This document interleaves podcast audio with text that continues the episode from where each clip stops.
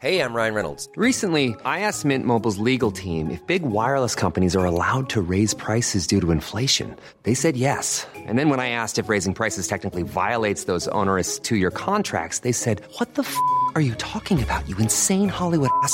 So to recap, we're cutting the price of Mint Unlimited from $30 a month to just $15 a month. Give it a try at mintmobile.com slash switch. $45 upfront for three months plus taxes and fees. Promo rate for new customers for limited time. Unlimited more than 40 gigabytes per month. Slows. Full terms at mintmobile.com.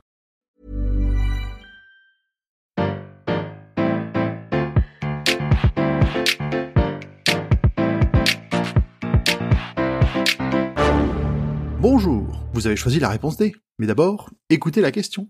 Aujourd'hui, sur la thématique histoire et géographie, la question est qui sont les folles de la place de Mai? Les folles de la place de Mai? Les mères de la place de Mai, tu veux dire, ou encore les grands-mères de la place de Mai?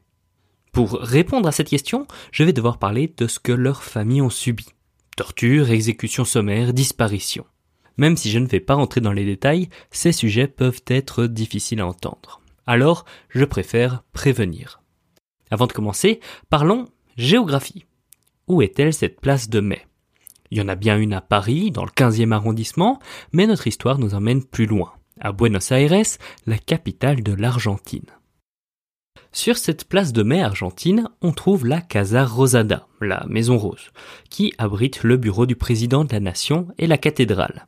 C'est un lieu symbolique qui commémore l'indépendance du pays en 1810. On y trouve aussi une fontaine, une pyramide et une statue équestre du créateur du drapeau d'Argentine.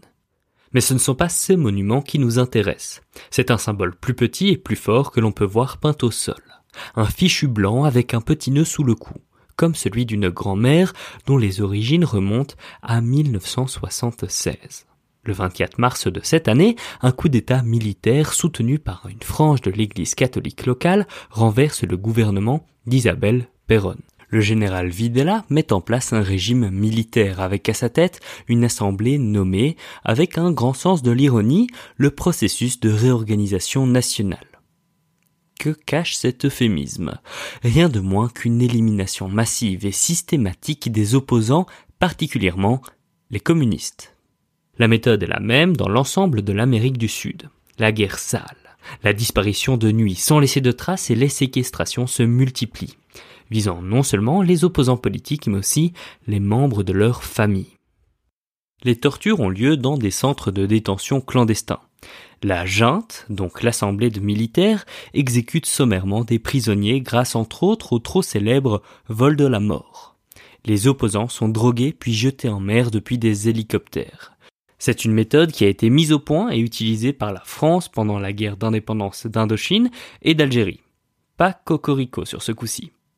Cette violente répression fera plus de 30 000 disparus entre 1976 et 1983.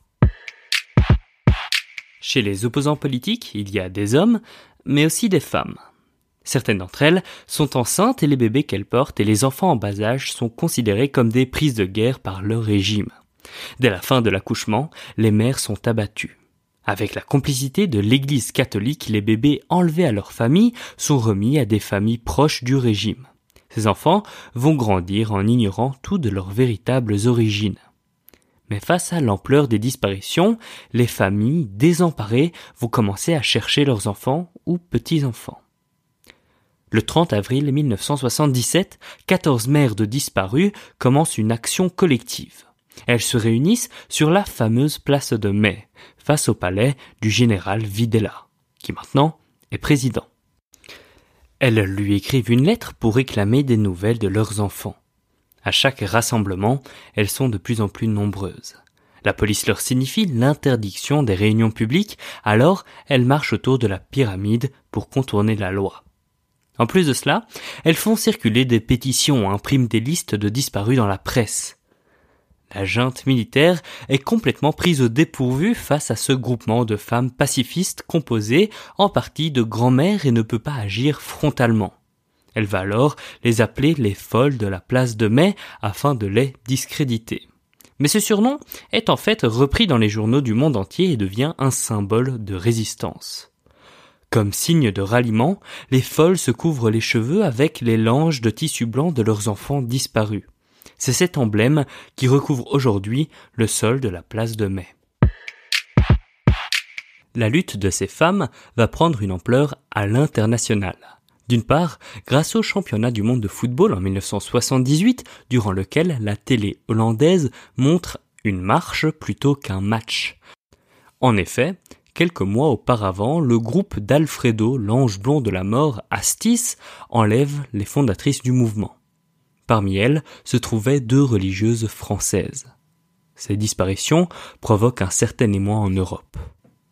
Le corps d'une des deux religieuses, Léonie Duquet, sera retrouvé en 2005 dans une fosse commune avec ceux d'autres fondatrices du mouvement de la place de Mai, notamment Esther Carreaga, Maria Bianco et Azucena Villaflor. Malgré cela, les abuelas de la place de Mai ne cessent pas le combat. En 1981, elles organisent des marches de la résistance hebdomadaire, réclamant le respect des droits de la personne et le jugement des responsables des crimes. La dictature tombe en 1983. Les mères continuent le combat en essayant d'identifier les 500 enfants enlevés. Grâce à leur lutte, 124 ont aujourd'hui été identifiés. Ces enfants retrouvés ont créé une organisation, les hijos, les fils, qui manifestent pour rouvrir les procès des bourreaux de leurs parents. En 1992, le Parlement européen leur délivre le prix Sakharov pour la liberté de l'esprit. Les marches de la résistance cessent en 2006 lorsque les maires de la place de Mai estiment que le président de la nation en poste, Nestor Kirchner, fait ce qu'il faut pour faire juger les responsables de tous ces crimes. Et malheureusement, l'Argentine n'est pas le seul pays à avoir connu la résistance des mères et des grands-mères d'enfants enlevés par des dictatures. Des mouvements semblables ont malheureusement dû se former en Bolivie et en Espagne. Bravo, c'était la bonne réponse. Pour aller plus loin sur ce sujet, retrouvez les sources en description. La réponse D est un podcast du label Podcut. Vous pouvez nous soutenir via Patreon ou échanger directement avec les membres du label sur Discord. Toutes les informations sont à retrouver dans les détails de l'épisode. À demain pour une nouvelle question sur la thématique ciné-série.